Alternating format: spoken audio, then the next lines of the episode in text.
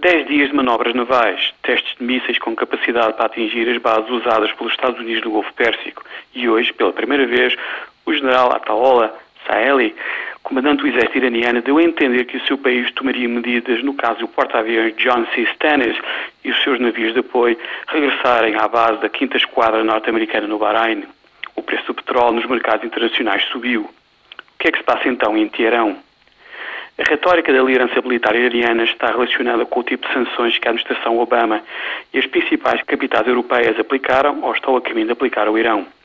Estas sanções têm por alvo o sistema financeiro e petrolífero iraniano e visam pressionar Teherão a negociar a evolução do seu programa nuclear.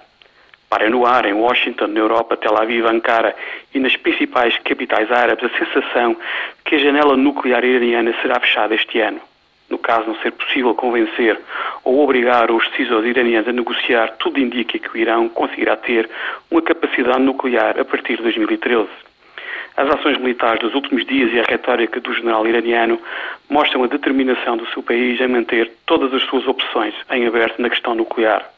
O caos e a incerteza nos bancos em Teherão mostram a determinação dos Estados Unidos e dos seus aliados em obrigar a liderança iraniana a parar no meio de todo este ruído, haverá eleições no Irão e nos Estados Unidos. O Irão será, de certeza, um dos temas mais importantes da política internacional durante 2012.